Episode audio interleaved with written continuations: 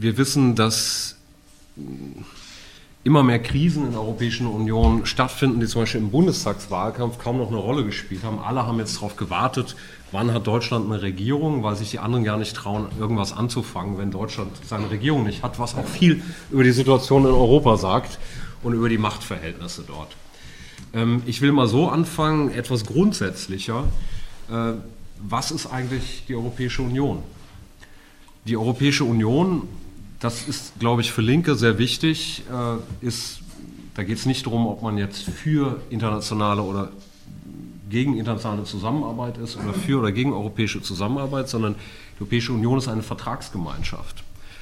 Das heißt, sie gründet auf bestimmten Verträgen und äh, im Rahmen dieser Verträge muss man sich in der Politik bewegen. Und das ist, sage ich mal, das Problem, an dem die Linken so verzweifeln weil wir haben aus bekannten Gründen die EU-Verträge abgelehnt, weil wir gesagt haben, sie fördern Privatisierung, ähm, Deregulierung, sie sorgen dafür, dass äh, Beschäftigte um die niedrigsten Löhne konkurrieren müssen, ähm, sie fördern Aufrüstung, aber wir können diese Verträge eben nicht verändern, nur mit Zustimmung von 28 Mitgliedstaaten. Gleichzeitig ist die EU in einer existenziellen Krise nach meinem Empfinden die schärfste Krise seit dem Zweiten äh, Weltkrieg. Und sie hat diese Krisen aber in ihrer Geschichte immer wieder genutzt, um äh, sich zu vertiefen. Und ähm, es gibt so ein altes Sprichwort, ich weiß gar nicht von wem das kommt, von Max Frisch, glaube ich. Ähm, äh, oder im Englischen sagt man, um, ähm, there's nothing as beautiful as a uh, crisis oder uh, so sinngemäß. Also nutze die Krise, denn ähm, dann schaffst du immer bestimmte Dinge durchzusetzen, äh, die sonst nicht gehen. Und in eine solche Situation kommen wir meines Erachtens jetzt wieder. Das heißt, mit der Bundesregierung, mit Frau Merkel, mit Herrn Macron werden einige Veränderungen ins Haus stehen, die, äh, das kann ich jetzt schon sagen, nicht in unserem Sinne sein werden. Das Problem ist, dass der genetische Code der Europäischen Union, ich vergleiche den immer gerne mit den Freihandelsabkommen ähm, oder Investitionsschutzabkommen TTIP und CETA, gegen die sich viele von uns engagiert haben. Das heißt, das Prinzip wechselseitiger Anerkennung von Standards. Ein sehr kompliziertes Wort, ich vereinfacht gesprochen, dass äh, zum Beispiel wenn ein äh, Beschäftigter aus Osteuropa auf eine deutsche Baustelle geschickt wird, dass er nicht automatisch Anspruch auf den Tariflohn vor Ort hat, sondern häufig nach der Herkunft seines Unternehmens vergütet wird, was dann eben dazu führt, dass zum Beispiel aus Sicht der Beschäftigten so eine Art Dumpingkonkurrenz entsteht und was meines Erachtens auch einen Beitrag leistet äh, zur Verstärkung äh, von Rassismus, Fremdenfeindlichkeit und anderen Dingen. Das ist meines Erachtens der genetische Code der Europäischen Union und das war aber nicht immer so angelegt. Also wir hatten früher in der Europäischen Union das Prinzip, dass man nicht diskriminieren durfte. Das heißt, ich sage mal, wenn ein französisches Unternehmen in Deutschland auf dem Markt tätig ist, dann konnte man nicht von einem französischen Unternehmen strengere Anforderungen verlangen als von einem deutschen Unternehmen. Und das ist auch völlig okay. Aber mittlerweile hat durch die Verträge und durch die Rechtsprechung des Europäischen Gerichtshofs hat man das immer weiter getrieben und sagt im Prinzip, ja, wenn hier ein Unternehmen zum Beispiel aus dem Ausland tätig ist, darf ich in bestimmten Bereichen keine strengeren Anforderungen mehr stellen als ähm, das Land, aus dem das Unternehmen kommt.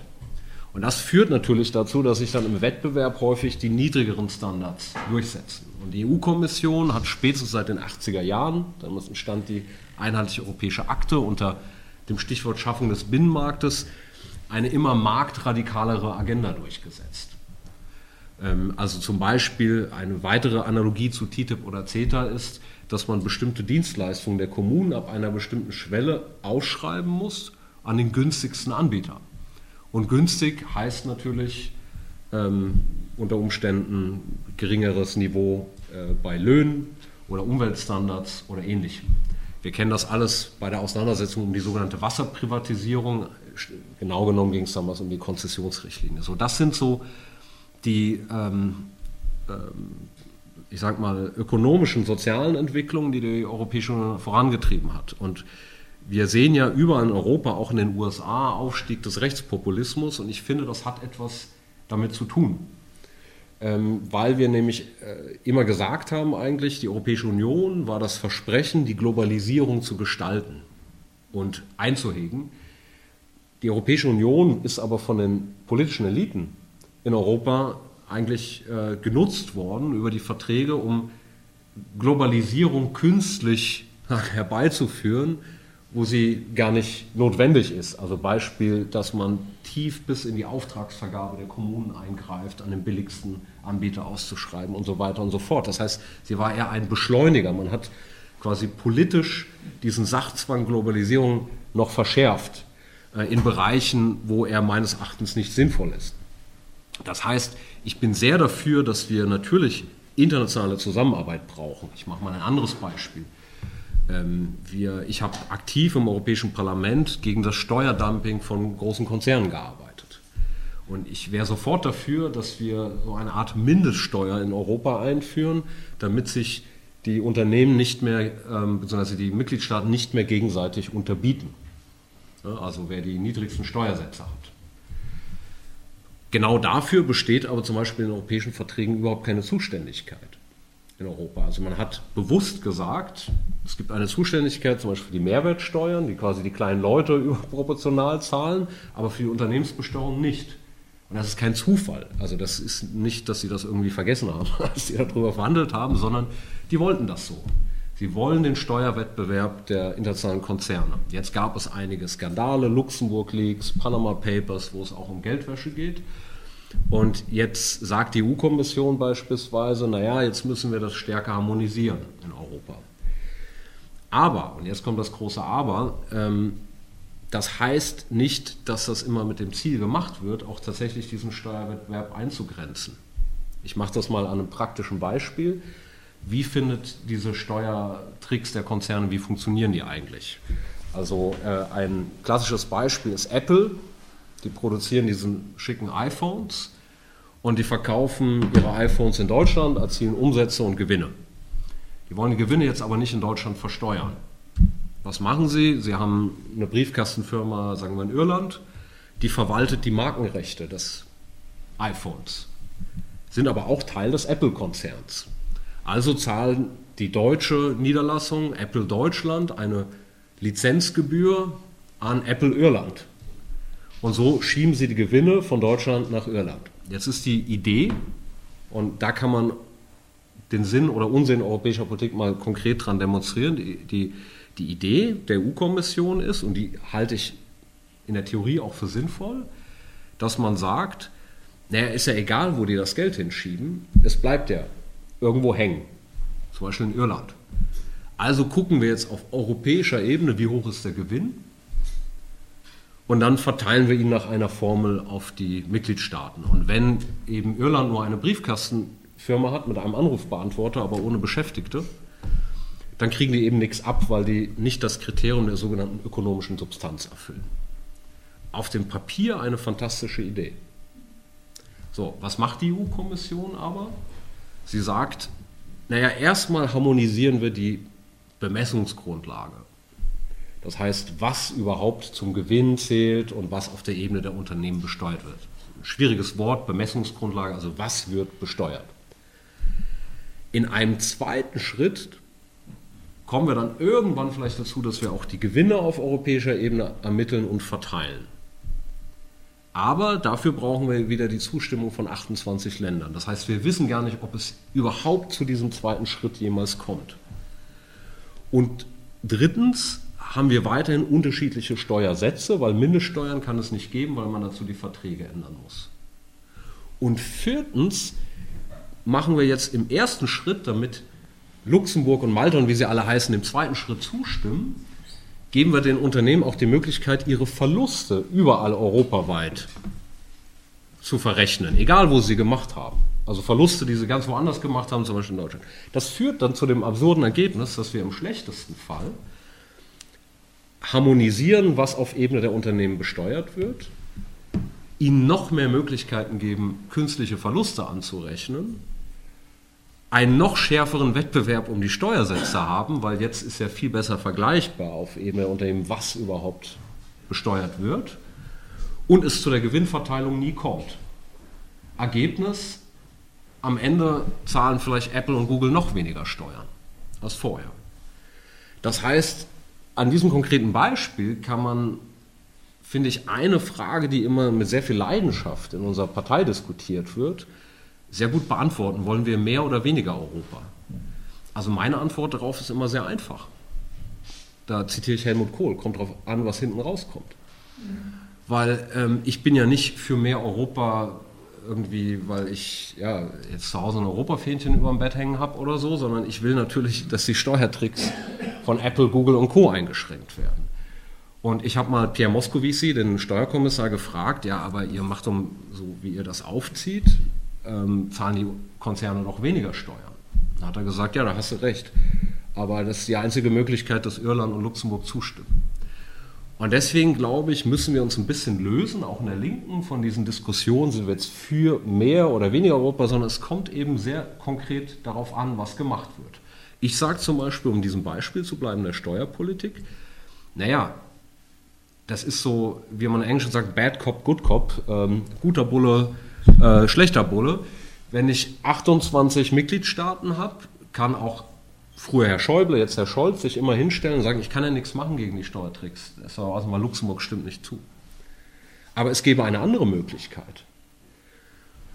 Es gäbe die Möglichkeit, dass ich für diese künstliche Lizenzgebühr, die Apple Deutschland an Apple Irland zahlt, einfach eine sogenannte Quellensteuer ähm, erhebe. Das heißt, ich besteuere das hier in Deutschland und dann kann Apple in Irland sagen, ich habe in Deutschland bereits, weiß ich nicht, 25 Prozent gezahlt und kann sich das anrechnen lassen. Also es kommt nicht zur doppelten Besteuerung. Das nennt man Quellenbesteuerung. Und die USA haben das mal angedroht, der Schweiz und Liechtenstein, und sofort haben die beim Bankdatenaustausch mitgemacht. Und genau das machen die USA auch jetzt im Zuge ihrer Steuerreform. Die senken auch die Steuersätze für die Reichen und das ist alles ähm, falsch, was Trump da macht, aber es gibt eben auch solche Elemente da drin. Und das könnte Deutschland im Alleingang oder mit Frankreich oder einer Gruppe von Staaten machen. Aber, aber, jetzt kommt wieder das Aber, dann kommt wieder der Europäische Gerichtshof. Und der Europäische Gerichtshof sagt, wir haben in Europa freien Kapitalverkehr und vieles andere mehr und könnte dem wieder einen Riegel vorschieben. Damit habe ich einen weiteren Problembereich angesprochen, weil die EU funktioniert nicht so, dass man irgendwie ein Gesetz macht im Europaparlament, so bringt ein Gesetz ein und dann beschließt man das, sondern der Europäische Gerichtshof hat eine ganz entscheidende Rolle zur Auslegung der Verträge. Und da die Verträge eben sehr neoliberal gefasst sind, ne, also Freiheit des Kapitalverkehrs etc., und der Europäische Gerichtshof auch teilweise so zusammengesetzt ist, kommt es immer wieder zu Urteilen, wo sie ähm, auch, sage ich mal, die Möglichkeiten der Politik einschränken. Und nicht, weil das irgendjemand aufgeschrieben hat vor dem Gesetz, sondern der Europäische Gerichtshof ist im Unterschied, sage ich mal, zum deutschen Bundesverfassungsgericht sehr angelsächsisch geprägt, also über Richterrecht. Die setzen quasi Recht über ihre eigenen Urteile. Ich mache mal ein anderes Beispiel. Wir hatten vor vielen Jahren einen Fall, den sogenannten ähm, Rüffert-Fall. Da war es so, dass äh, das Land Niedersachsen, damals CDU geführt, eine äh, äh, Justizvollzugsanstalt äh, für Jugendliche bauen ließ und äh, für diesen Auftrag eine Ausschreibung machte. Und eine Auflage bei dieser Ausschreibung war, die müssen Tariflohn zahlen. Und dann gab es ein Subunternehmen, das hat dann ähm, polnische Beschäftigte entsandt auf diese Baustelle, hat denen aber weniger gezahlt als den Tariflohn. Dann hat das Land Niedersachsen gesagt, wir entziehen euch diesen Auftrag, weil das ein Verstoß gegen die Ausschreibungsregel. Und dann ist der Subunternehmer insolvent gegangen und hat geklagt vom Europäischen Gerichtshof. Und der Europäische Gerichtshof hat ihm Recht gegeben, hat gesagt, ihr hättet das nicht verlangen dürfen, den Tariflohn, weil das ein Eingriff in die Binnenmarktfreiheit. Sie haben dann später konkretisiert, man hätte einen Mindestlohn verlangen können, aber eben nichts, was darüber hinausgeht. Und der Mindestlohn soll ja nach unten begrenzen und nicht nach oben. Und daran sieht man, dass eben der Europäische Gerichtshof auch eine zentrale Rolle spielt. Das heißt, es ist nicht so einfach, einfach zu sagen, ja, also wir wollen mal auf europäischer Ebene, haben wir irgendwann vielleicht mal linke Mehrheiten im Europäischen Parlament und dann ist alles gut. So funktioniert leider die Europäische Union nicht, sondern sie ist eine Vertragsgemeinschaft. Und das, jetzt komme ich wieder zurück zum Ausgangspunkt, ist die Ähnlichkeit zu Handels- und Investitionsschutzabkommen wie TTIP und CETA, weil was ich dort einmal reinschreibe, ist quasi dem Zugriff der Politik entzogen. Ja, also dann können irgendwelche Schiedsgerichte irgendwelche Dinge auslegen. Und deswegen ist immer ein zentraler Satz, den ich gesagt habe in dieser europapolitischen Debatte in der Linken, ob man jetzt pro EU oder kontra EU, ich halte überhaupt nichts von diesen Zuschreibungen. Da habe ich immer gesagt, also wir können ja nicht gegen TTIP und CETA auf die Straße gehen, aber zur EU schweigen, wenn sie ganz ähnlich gebaut ist. Etwas völlig anderes ist, dass wir mehr europäische Zusammenarbeit wollen. Aber in den richtigen Bereichen, also in Bereichen wie Steuerdumping zum Beispiel, ist sie sinnvoll. Aber nicht sinnvoll ist, dass die Europäische Union die Kommunen zwingt, äh, in ihre öffentliche Auftragsvergabe reinfuhrt. So, das wäre erstmal meine allgemeine Antwort auf die Entwicklung der EU. Und jetzt ähm, zu den jüngeren Entwicklungen. Also ich werde jetzt nichts zu Brexit oder so, auch wenn das eine sehr relevante Entwicklung ist, äh, sagen. Ich äh, kann dazu nur so viel sagen, dass ähm, ich äh, kürzlich auch mal bei der Labour-Partei war. Äh, sagen nicht offiziell, weil die ja in einer Parteienfamilie mit der SPD sind, aber sie haben mich trotzdem eingeladen und wir auch mit denen in einem Kontakt stehen. Aber äh, wozu ich etwas sagen will, sind zwei Punkte, nämlich zur Außenpolitik und ähm, zur äh, Eurokrise. Ich fange mal an mit der Außenpolitik. Also in der Außenpolitik, ich habe ja am Anfang gesagt, äh, never waste a good crisis, verschwende niemals eine gute Krise, gibt es Pläne von der deutschen und französischen Regierung, die darauf hinauslaufen, die Verteidigungsunion zu vertiefen. Angelegt ist das bereits in den europäischen Verträgen, weil es dort eine Bestimmung gibt, dass zum Beispiel es gibt sogenannte EU Battle Groups, das sind flexible Einheiten, also Verbünde von nationalen Armeen und die sollen sehr schnell einsatzfähig sein. Dahinter steht ein größeres geopolitisches Projekt, weil die USA sagen, wir wollen immer weniger mit dem Nahen Osten und so und vor eurer eigenen Haustür zu tun haben. Die wollen sich auf die Einhegung von China in Asien konzentrieren und die EU möchte immer stärker ein eigener außenpolitischer Akteur werden.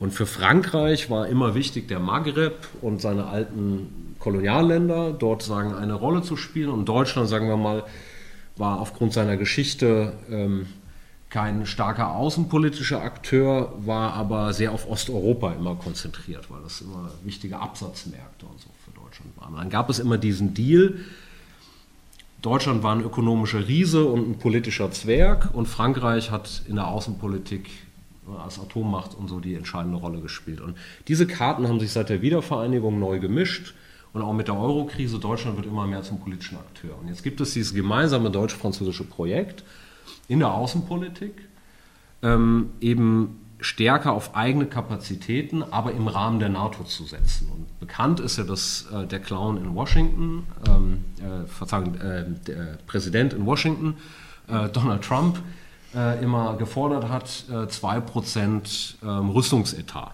vom Wirtschaftskuchen. Das ist im Übrigen genau das, was äh, wir ungefähr bräuchten, um den Klimawandel zu stoppen. Also so, das zeigt auch, wo die Prioritäten sind derzeit. Und ähm, er fordert sozusagen von den europäischen Staaten, dahinter steht auch der Streit um die Strafzölle, so, das nutzt er als Verhandlungsinstrument, dass diese Rüstungsziele äh, erfüllt werden. Und die Vorstellung hinter der Europäischen Verteidigungsunion ist jetzt folgende. Wir ähm, schaffen sagen, eigene EU-Kampfverbände, die etwas unabhängiger von den USA sind und zum Beispiel in, in, Nordafrika einsatzfähig sind und dort schnell intervenieren können.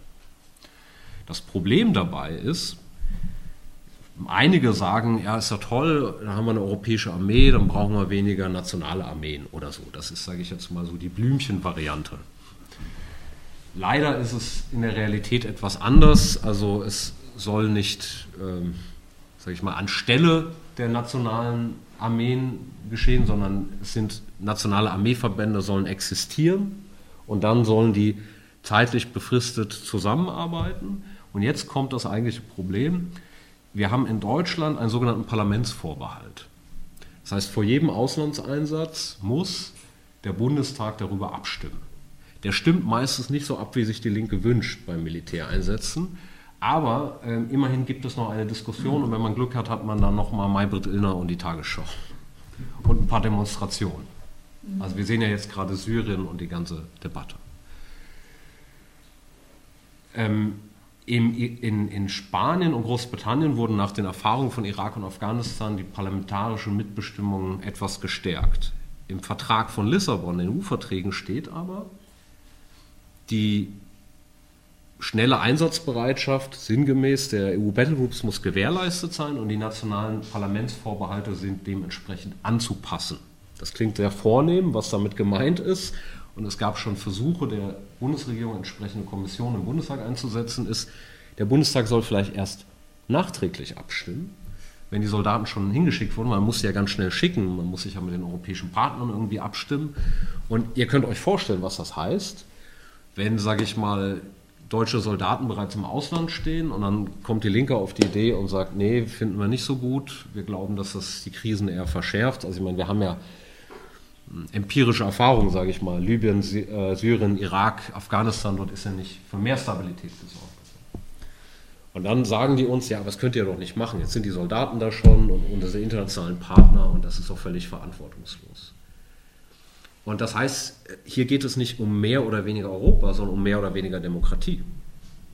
Weil ähm, dieser Schritt zur europäischen Armee dazu führt, dass die Demokratie, also die demokratische Kontrolle der Armee, die Parlamentsarmee zurückgeschraubt wird. Und in anderen Bereichen, beim Klimawandel, bei der Verteilung von Flüchtlingen und vielen anderen Themen, würde ich mir mehr Europa wünschen. Aber hier ist wieder ein Beispiel, wo ich sage, da habe ich lieber eine Entscheidung im Bundestag Jetzt war es so, ich saß im Europaparlament. Viele meiner Kollegen und Kollegen im Europaparlament haben immer gesagt, mehr Europa ist gut, weil dann haben wir im Europaparlament mehr zu entscheiden. Ich gehörte zu einer Minderheit, die gesagt haben, naja, es kommt drauf an. Steuerpolitik, wie gesagt, ja gerne. Aber ich bin froh, wenn zum Beispiel diesen Mittwoch um 18 Uhr, glaube ich, im Pariser Platz gegen den Syrienkrieg demonstriert wird in unserer Fraktion und ich fände es problematisch, wenn sich jeder erst eine Zugfahrkarte nach Brüssel äh, kaufen muss, um dort zu demonstrieren. Die USA sind auch ein größerer Staatenverbund, aber sind jetzt nicht unbedingt äh, die perfektere Demokratie mit dem ganzen Einfluss des großen Geldes etc. Das zur Außenpolitik. Und jetzt wird der Brexit genutzt, weil die Briten haben immer eine Sonderrolle gespielt. Die erwarten immer eine außenpolitische Orientierung auf die USA und waren immer sehr misstrauisch, wenn Deutschland und Frankreich stärker zusammenarbeiten. Und ein erstes Ergebnis des Brexits war übrigens, dass die Bundesregierung Deutschland und Frankreich gesagt haben, ja, jetzt sind die Briten bald weg, jetzt machen wir unser Ding mit unserem Baby der europäischen Armee. Das finde ich ganz interessant, weil wenn man mal die Leute fragt, also äh, jetzt kann man den Brexit äh, falsch finden, aber warum haben die mit Nein gestimmt? Also gegen den Verbleib Großbritanniens der Europäischen Union war äh, oder warum äh, wächst die Skepsis gegen Europa in der Bevölkerung? Dann ist die Antwort, die man bekommt, nicht, weil Europa keine europäische Armee hat, sondern die Menschen haben Angst vor einer bestimmten Form der Globalisierung und vielen anderen Themen. Aber das Erste, was sie regieren und machen, ist Brexit und sagen, jetzt müssen wir wegen Brexit, ähm, brauchen wir die europäische Armee. Und das zeigt wieder, dass sagen, Krisen genutzt werden der Europäischen Union, um bestimmte Entwicklungen voranzutreiben, die aber gar nichts mit den eigentlichen Problemen der Europäischen Union zu tun haben, weil nach meinem Verständnis haben diese ähm, Regime-Change-Kriege im Ausland äh, sogar beigetragen zu den Ressentiments äh, gegen Europa, weil sie eben zu Staatenzerfall geführt haben, zu, zu, äh, zu ähm, äh, Flucht und vielen anderen mehr. Und äh, wir haben ja gesehen, sozusagen die äh, entsprechenden Reaktionen Rechtspopulisten, die gestärkt wurden, etc. Ähm, es ist so, dass interessanterweise, also wenn man sich äh, mit dem Brexit beschäftigt, es gab verschiedene Untersuchungen dazu, vor allem im Norden, im deindustrialisierten Norden Großbritanniens, wo die Verlierer, sage ich mal, des ökonomischen Wandels viele waren, dort bei ehemaligen Labour-Wählern auch wurde sehr stark für den Brexit votiert. Während, sage ich mal, so die kosmopolitischen Eliten der Finanzindustrie und so in der City of London eher gegen den Brexit waren. Es wird dann häufig gesagt, die Älteren waren für den Brexit und die Jüngeren dagegen. Das stimmt nicht ganz. Die Jüngeren haben nämlich nur sehr wenig überhaupt an der Wahl teilgenommen. Und ich würde auch sagen, bei den jüngeren Wählern trifft genau dasselbe zu. Es gibt eben diejenigen, die, sage ich mal, ähm, mobiler sind, im Ausland studieren etc., die sich sehr stark mit der EU identifizieren. Und dann gibt es aber auch Jugendliche, die gar nicht, die Reise, von der Reisefreiheit gar nicht profitieren, weil sie nämlich überhaupt nicht mehr ins Ausland kommen. Und den kann ich auch, die kann ich wenig von den Vorzügen der EU mit der Reisefreiheit überzeugen, weil äh, die haben weder Urlaub noch einen Job. Und das ist das eigentliche Problem, vor dem die EU steht. Und jetzt zu der ökonomischen, und dann äh, würde ich so zum Schluss kommen und dann können wir in der Diskussion über die Alternativen sprechen. Auf der zweiten Ebene haben wir seit 2007, 2008 die sogenannte Euro-Krise.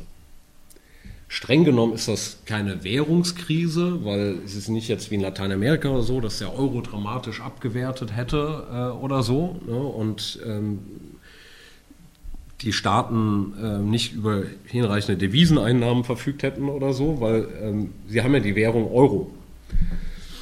Das heißt, theoretisch, ich sage es mal jetzt so ein bisschen salopp, hätten wir das Geld auch, drucken ist falsch, äh, aber selber schöpfen können ähm, nur das Problem ist, wir hatten sagen Länder, die äh, wie Griechenland oder so, die konnten sich nicht mehr auf den internationalen Finanzmärkten refinanzieren. Warum?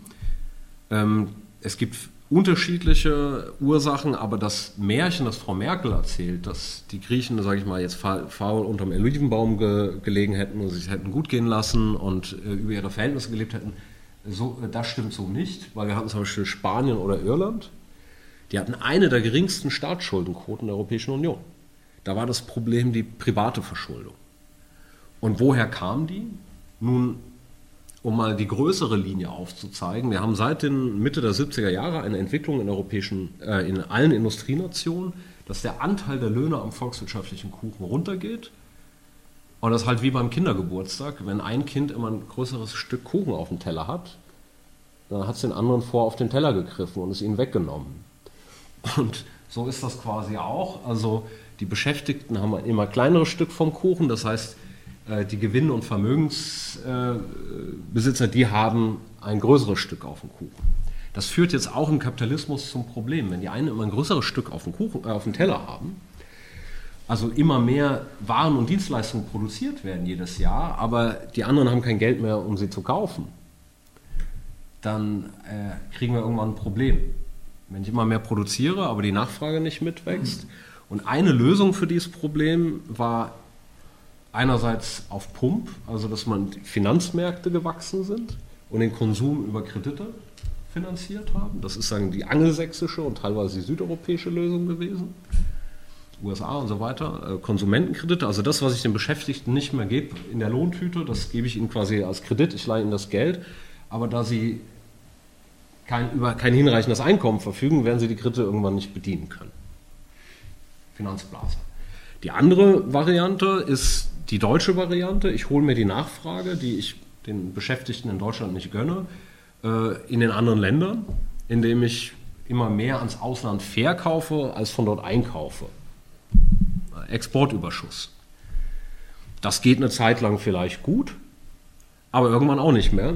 Äh, ich habe das letztens dem Finanzminister Olaf Scholz äh, erklärt im Bundestag. Ähm, und ich habe das mit einem Beispiel gemacht, was vielleicht ganz eingängig ist. Ich will es nochmal versuchen. Also, weil er ja auch aus Hamburg ist, habe ich ihm versucht, das so zu erklären, dass er das auch wirklich versteht. Ähm, ich habe zu ihm gesagt, wissen Sie, Herr Scholz, wenn Sie jetzt Fischbrötchen an der Elbe verkaufen und zu einem anständigen Lohn und ich zapf Astra-Bier auf der Reeperbahn äh, zum Mindestlohn von 8,84 Euro, ähm, dann ist es zwar schön, weil er hat einen anständigen Lohn, aber ähm, das Problem ist, ich bin so spottbillig, deswegen geht er immer bei mir trinken. Aber ähm, da ich so einen geringen Lohn habe, kann ich mir kein Fischbrötchen bei ihm kaufen. Und das Problem wird dann sein, er ist irgendwann pleite und muss bei mir anschreiben. Hätte ich einen anständigen Lohn, könnte ich bei ihm Fischbrötchen kaufen und er könnte bei mir trinken bis zum Umfallen. Davon hätten wir beide was. Und ähm, so ist das eigentlich auch in der Eurozone. Also Deutschland hat quasi unter seinen Verhältnissen gelebt. Die anderen haben bei uns angeschrieben. Aber äh, da wir ihnen nie erlauben, selber zu exportieren, ähm, führt das eben dazu, dass äh, sie dauerhaft, also irgendwann in eine Schuldenkrise geraten, auch in privaten Schulden. Und ähm, wir müssen Teil unserer Forderungen abschreiben. Hat er denn überhaupt darauf reagiert? Ähm, ja, Herr Scholz ist jetzt nicht für seine temperamentvollen äh, Reaktionen bekannt. Ähm, ich glaube, er hat eine Weile drüber nachgedacht. Ich weiß nicht, ob er es verstanden hat, aber ich habe mir Mühe gegeben, ähm, das sagen, so zu erklären, dass auch er es versteht. Weil Herr Scholz hat sich ja gleich wieder bekannt äh, zur Politik der schwarzen Null. Und das ist ganz interessant, weil diese Politik der schwarzen Null ähm, heißt, äh, dass Deutschland eigentlich seit Jahren unzureichend investiert und wir dadurch eben auch immer weiter diesen Exportüberschuss aufbauen. Und er führt mittlerweile zu internationalen Verwerfungen, siehe Trump und äh, Strafzölle und so weiter und so fort. Und in der Eurozone bestand das spezifische Problem, dass wenn wir dem anderen immer mehr verkaufen, als von dort einkaufen, die aber ihre Währung nicht mehr abwerten können, weil wir eine Währungsgemeinschaft haben, dann führt das eben unweigerlich irgendwann zu Zahlungsbilanzkrisen. Das wäre jetzt eigentlich halb so wild, könnte man sagen, weil ja, mein Gott, wenn Griechenland äh, quasi dann ein Problem hat, dann könnte ja, also die sind ja nicht in fremder Währung gegenüber uns verschuldet, sondern auch in Euro. Das Problem ist aber, dass die Europäische Zentralbank sich nicht gegenüber Griechenland verhalten hat, wie das eine inländische Zentralbank tut, sondern im Prinzip ist, muss sich jeder selbst auf den Finanzmärkten refinanzieren, mit nationalen Anleihemärkten. Und die Europäische Zentralbank hat gesagt, ähm, ihr kriegt von uns nur Geld, also Liquidität vor dem Bankensektor, wenn ihr die Löhne, Renten und öffentlichen Investitionen kürzt.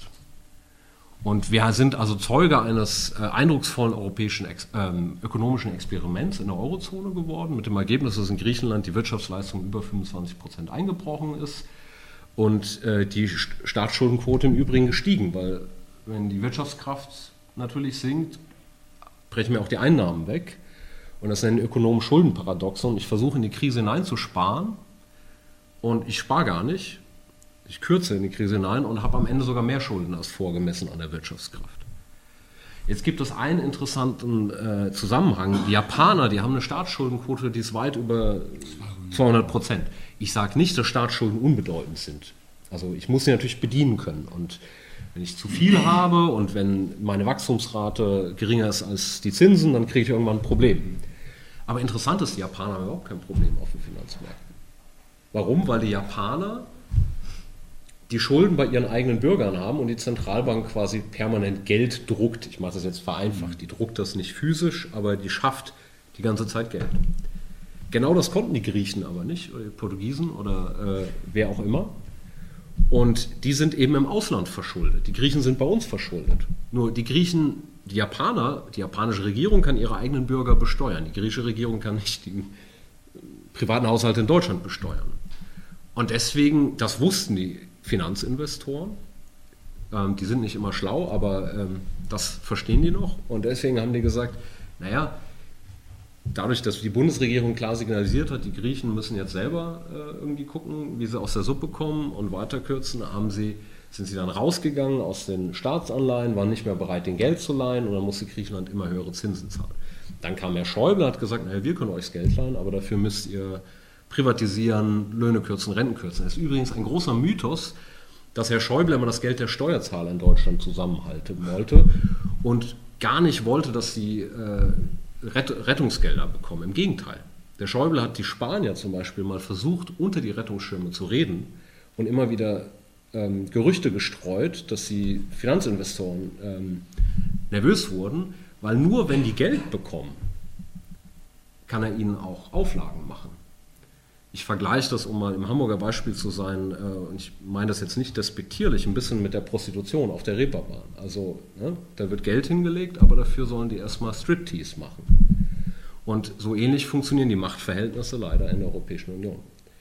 Und hinzu kommt, dass die Rettungsgelder ja jetzt nicht die griechischen Rentner gerettet haben oder so, sondern über 90 Prozent liefen in den Schuldendienst. Das heißt, gerettet haben wir eigentlich die deutschen und französischen Banken, bei denen Griechenland verschuldet war.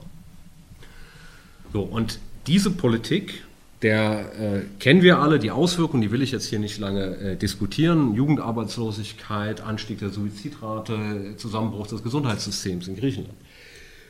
Diese Politik soll jetzt fortgesetzt werden. Jetzt hatte Frau Merkel immer ein Problem. Ich kann ja Griechenland was diktieren. Ich kann meinetwegen Portugal, eine Zeit lang konnte ich denen was diktieren. Aber ich kann nicht Frankreich was diktieren. Ich kann Italien noch nicht so richtig was diktieren, außer das, was eh schon in EU-Verträgen steht und auch uns selbst nichts diktieren. Wie mache ich das? Dafür brauchte sie eine sogenannte Wettbewerbsunion. Damit ist sie aber mehrfach gescheitert. Und dabei ging es darum, dass man zum Beispiel direkt in die Lohnverhandlungen eingreift. Das haben die zwar, die haben immer gesagt, das machen wir nicht, aber sie wollten zum Beispiel sogenannte Wettbewerbsräte oder Produktivitätsräte, die die Lohnverhandlungen überwachen. Und wenn die Gewerkschaften zu viel fordern, ich habe ja vorher erzählt, die kriegen immer ein kleineres Stück vom Kuchen, aber immer die Befürchtung, dass sie zu viel fordern und wenn die nicht brav ihre Löhne senken, wie bei uns mit Agenda 2010, dann sollten die quasi zum Beispiel bestimmte keinen Zugang mehr zu Strukturfördermitteln haben und ähnlichem. Und das ist jetzt eigentlich, was mit Merkel und Macron kommt. Herr Macron sagt, ich möchte so eine Art Transferunion mit äh, also einem Budget für die Eurozone, ein bisschen mehr parlamentarische Kontrolle im Europäischen Parlament und so weiter und so fort. Das klingt erstmal gut. Denkt man, naja, die Bundesregierung will das nicht, also muss es irgendwie ganz gut sein. Aber es ist ein bisschen komplizierter, weil ich habe ja gerade erzählt mit den Rettungsschirmen, wer bezahlt, bestellt die Musik. Dieses Beispiel der Prostitution. Und was anderes will Macron eigentlich auch nicht. Denn Macron macht, wie in Deutschland, jetzt eine Agenda 2010, geht an das Streikrecht ran und macht sehr harte Reformen in Frankreich. Und im Gegenzug möchte er belohnt werden von Frau Merkel und sagt, dafür kriegen wir so eine Art Krisenfonds. Aber die Gelder aus diesem Fonds sollen auch wieder an die Erfüllung von permanenten Strukturreformen gesetzt werden. Das heißt, das, was man den Beschäftigten an privater Nachfrage oder an Rentnern rauszieht, das pumpt man auf der anderen Seite mit ein bisschen Deficit Spending wieder rein. John Robinson nannte das mal Bastard-Keynesianismus, weil es kein echter Keynesianismus ist. Also man sagen, pumpt da was rein äh, an, an Geldern, aber gleichzeitig schwächt man sozusagen, also macht weiter Umverteilung zugunsten der Unternehmen. Und das will Macron. Weil der, der steht auch auf der Seite der Arbeitgeber in Frankreich. Aber er sagt, damit ich das durchsetzen kann in Frankreich, brauche ich ein bisschen Geld. Das ist genauso wie bei Gerhard Schröder. Er hat immer gesagt, damit ich die Hartz-IV-Reform der Agenda 2010 in Deutschland durchbekomme, muss ich, muss ich, kann ich nicht den Stabilitäts- und Wachstumspakt einhalten, weil Deutschland hatte damals dagegen verstoßen. Und deswegen warne ich davor, jetzt äh, feuchte Augen zu bekommen äh, wegen Macron und dieser Vorstellungen und äh, da Hoffnungen reinzusetzen, weil ich glaube, das ist ein klassischer Deal, der da gemacht wird.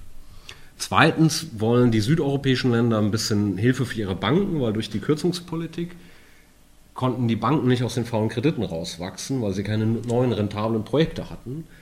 Und äh, wenn ich natürlich kürze und äh, viele Kreditnehmer insolvent gehen, komme ich auch als Bank nie raus aus diesen faulen Papieren. Ähm, ich mache das jetzt alles ein bisschen verkürzt. Und es ist so, dass ähm, die Bundesregierung sich jetzt sperrt gegen diese ganze Vorstellung von Macron und die CDU hat jetzt wieder irgendein Papier gemacht, dass sie das alles gar nicht will. Da ich das politische Geschäft ein bisschen kenne aus dem Europaparlament, ist meine Prognose, ich wage sie einfach mal, dass das nicht so bleiben wird, sondern die CDU spielt jetzt einen harten Hund und sagt, was der Macron will, geht gar nicht. Und am Ende einigen sich in der Mitte, ja, es gibt ein bisschen Geld, aber dafür gibt es eben Lohn- und Rentenkürzungen. So, also jeder geht erstmal mit so einer Maximalposition rein. Und ich glaube, jetzt gibt es auf der Linken so Vorstellungen, man könnte dieses Problem lösen, indem wir sagen, naja, okay, wir haben jetzt diese Ungleichgewichte in der Europäischen Union. Jetzt machen wir einfach wie in Deutschland so einen Riesenländerfinanzausgleich, so eine Art Transferunion. Also ähnlich wie Macron, aber wir machen das natürlich ohne Lohn- und Rentenkürzung. Diese Position gibt es in unserer Partei.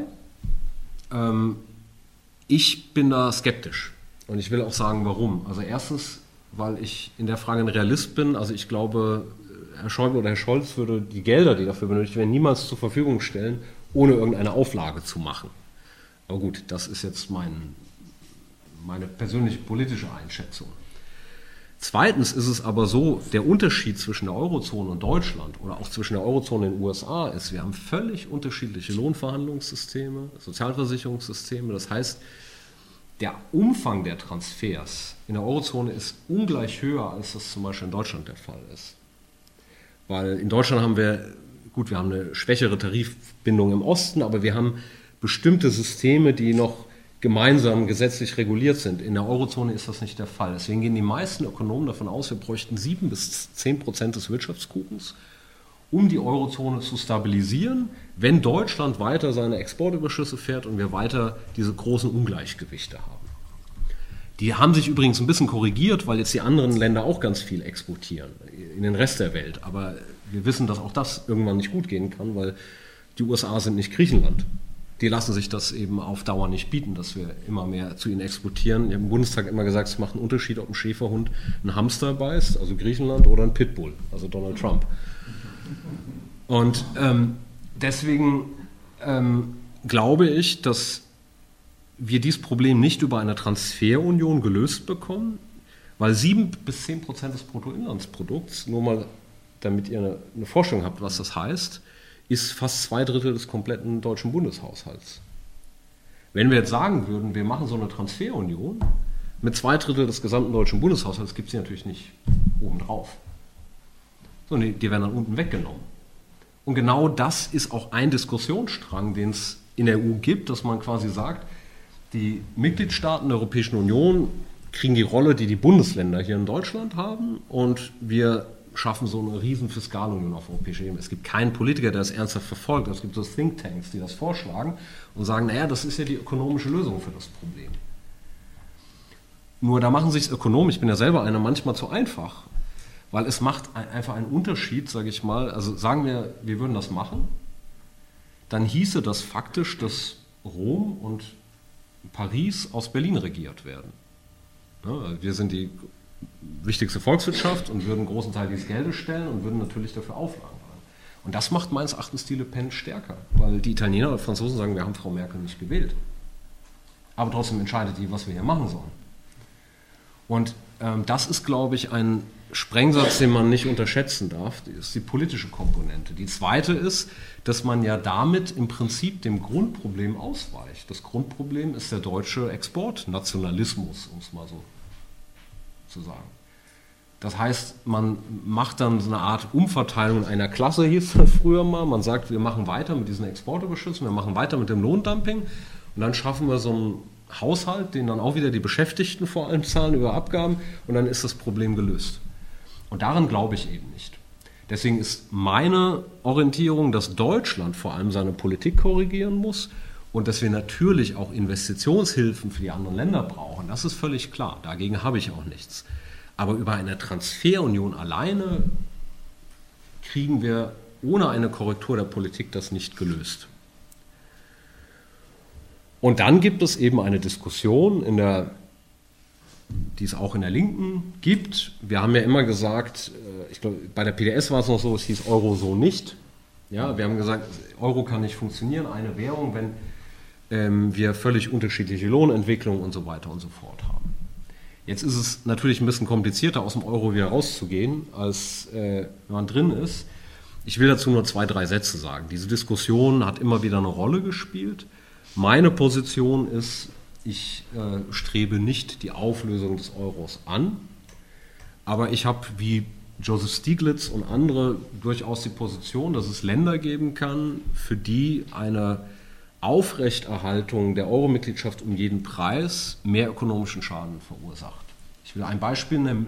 Island hat man immer gesagt, auf Höhepunkt der Krise, naja, ähm, die sind ganz arm dran, weil die haben den Euro nicht.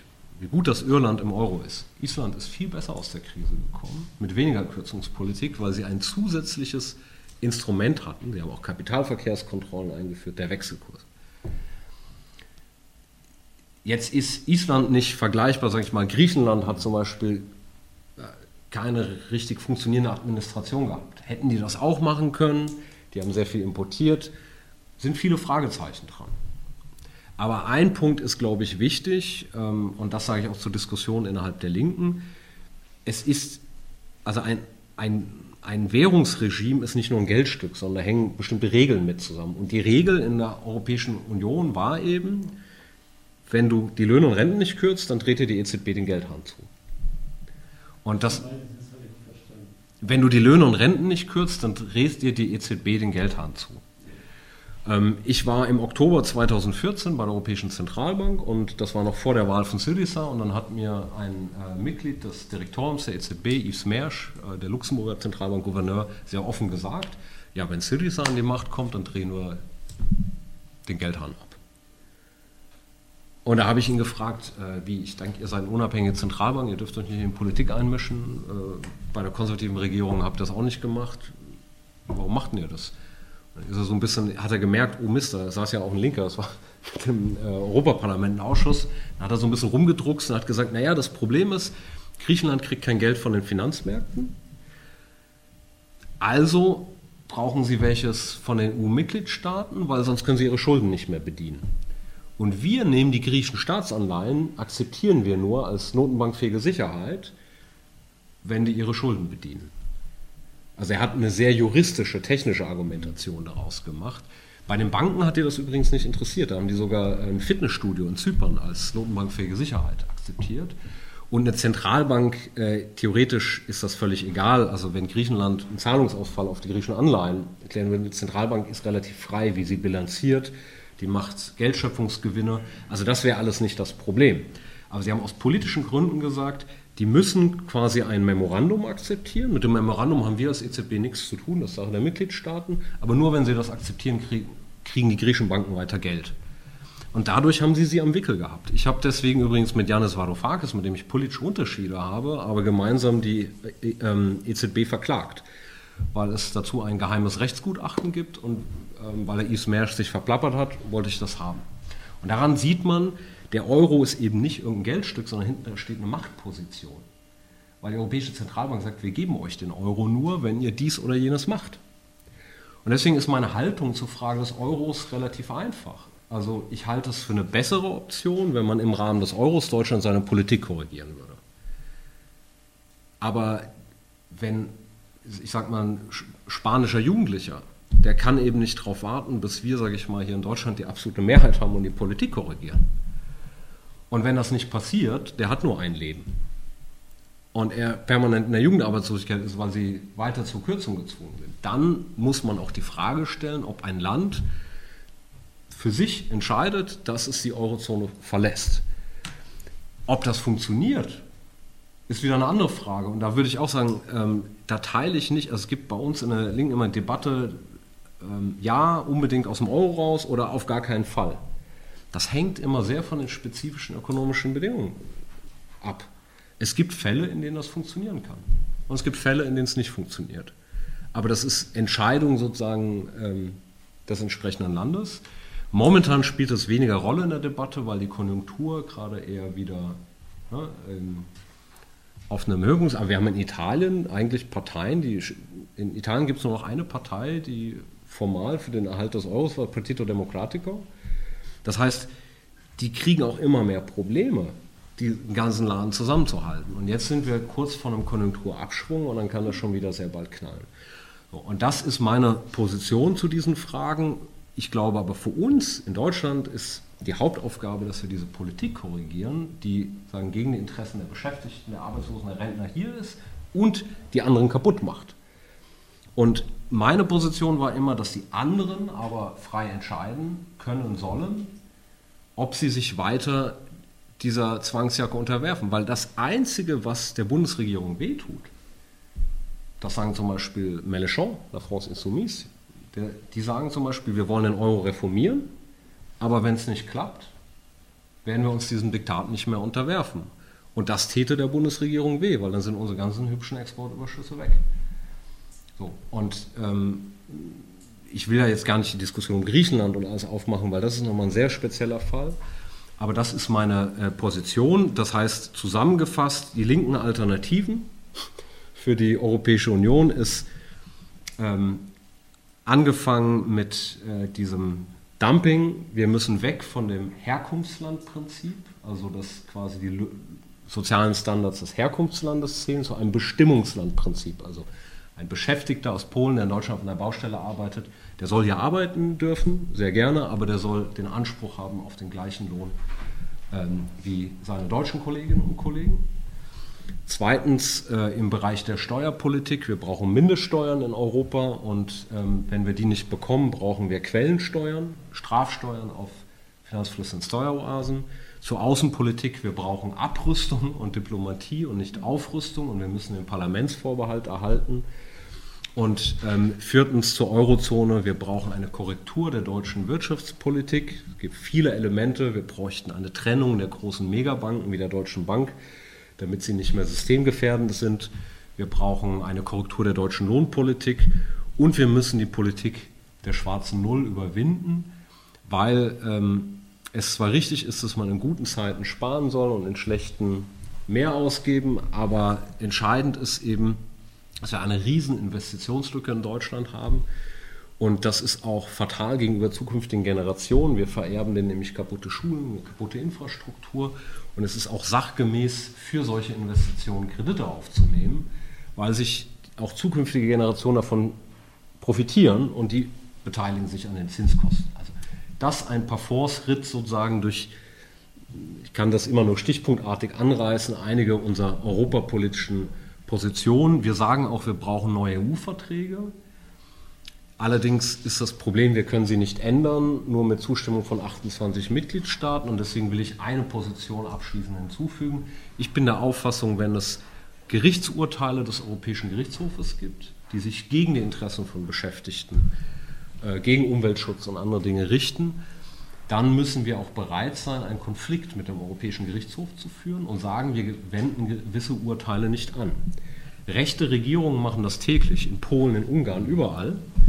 Ich finde, auch linke Regierungen müssen ein Stück weit bereit sein zu sagen, wenn der Europäische Gerichtshof ausgreift in Bereiche, äh, dann müssen wir sagen, hier führen wir einen institutionellen Konflikt. Und das ist jetzt nicht, was ich mir so als Berufsrevolutionär unter der Dusche überlegt habe, sondern es gibt deutsche Verfassungsrechtler, die darüber sprechen und sagen, der Europäische Gerichtshof hat eine übergreifende Rechtskompetenz. In anderen Bereichen wünsche ich mir mehr europäische Zusammenarbeit, aber da, wo es sich gegen die Interessen von Beschäftigten, von Arbeitslosen, von Rentnern richtet, da denke ich, muss man auch bereit sein, der EU in den Arm zu fallen. Ich danke für eure Aufmerksamkeit und freue mich auf die Diskussion.